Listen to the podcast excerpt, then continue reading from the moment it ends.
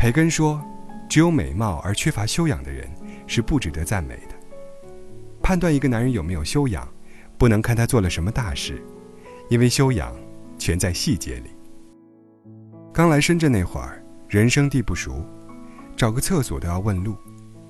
被我问到的一个大叔怕我没听懂，索性就带着我往前走。走了大概五六十米，到一个路口，才停下来说：“这里直走，然后右拐就到了。”瞬间对这座城市充满了好感。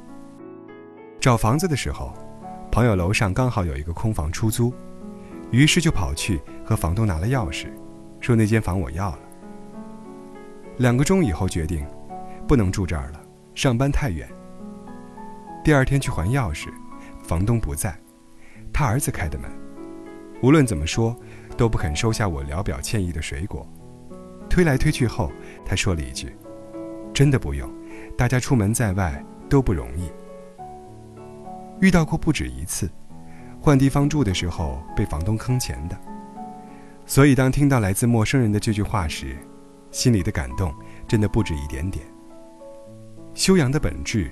如同人的性格，最终还是归结到道德情操这个问题上。爱默生如是说：“真正有修养的人，懂得换位思考，让人如沐春风。”两年前去成都旅游，在当地报了个青城山都江堰一日游的团。中午吃饭时，坐在我旁边的男生发现自己位子上少了个杯子，说了句：“咦，这里怎么没有杯子呀？”然后就以迅雷不及掩耳之势，把我的杯子拿到了他自己的碗筷旁边。没有杯子不会跟服务员拿吗？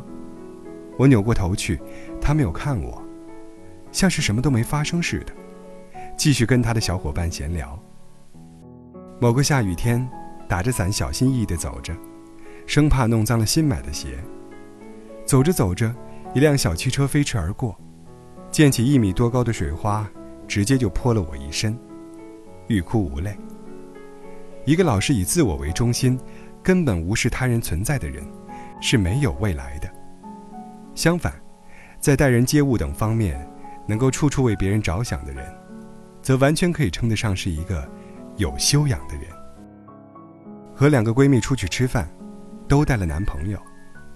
A 的男朋友坐下来，和我们闲聊了几句，就玩手机了。B 的男朋友。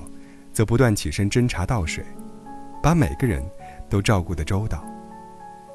回去后，A 私信我说：“真羡慕 B 呀，男朋友这么有风度。”广州的天桥一般会有乞丐蹲点，很多人说那是骗子，也会有人随手扔下一两块钱，而有的人，却在大冬天特地的去打五块钱热乎乎的饺子，轻轻地放到他们跟前。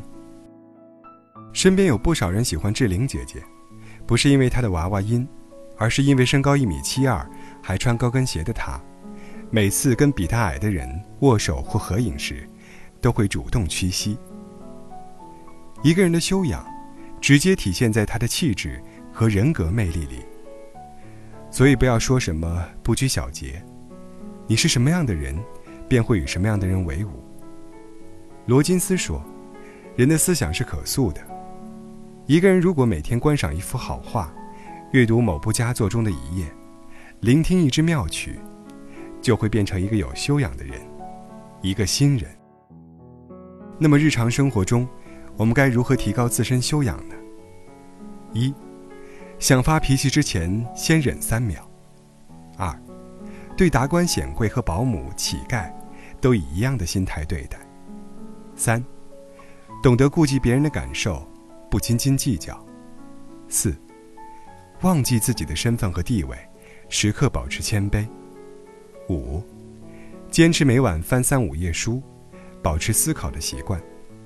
六，多跟有思想的人交朋友，并努力为自己的事业打拼。七，相信自己，并保持实力。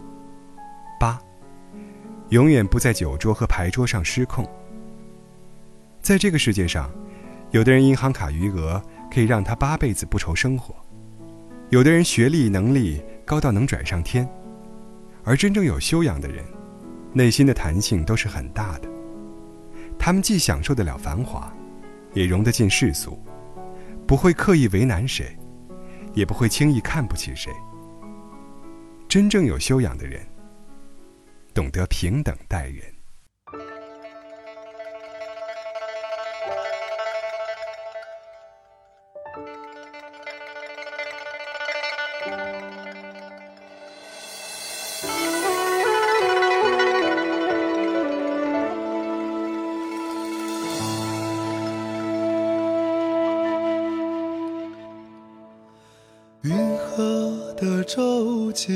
南来北往，牵着百回过长江。北鼓楼遥望西京都的过往，看不尽满眼风光。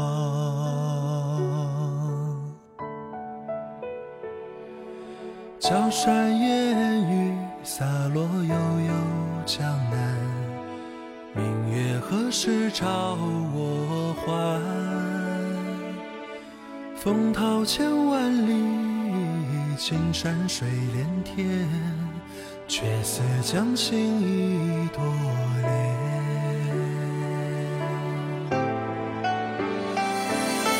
南来的风，东去的水。浮云伴着游子归，西窗的雨，归来的你，醉在故乡斜月里。南来的风，东去的水，浮云伴着游子归。西窗的雨，归来的，醉在故乡斜月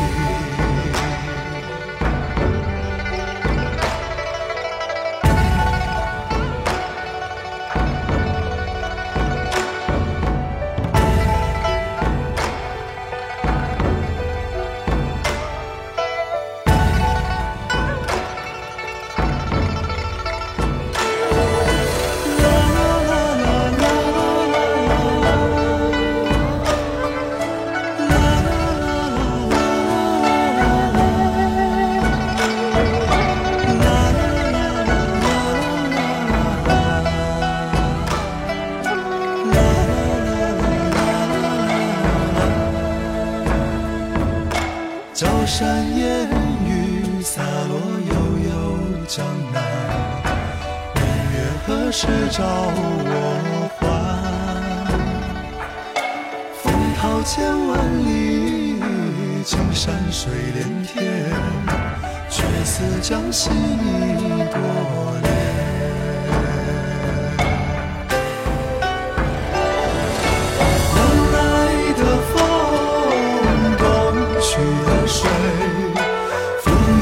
云伴着游子归。西窗的你，归来的你，醉在故乡斜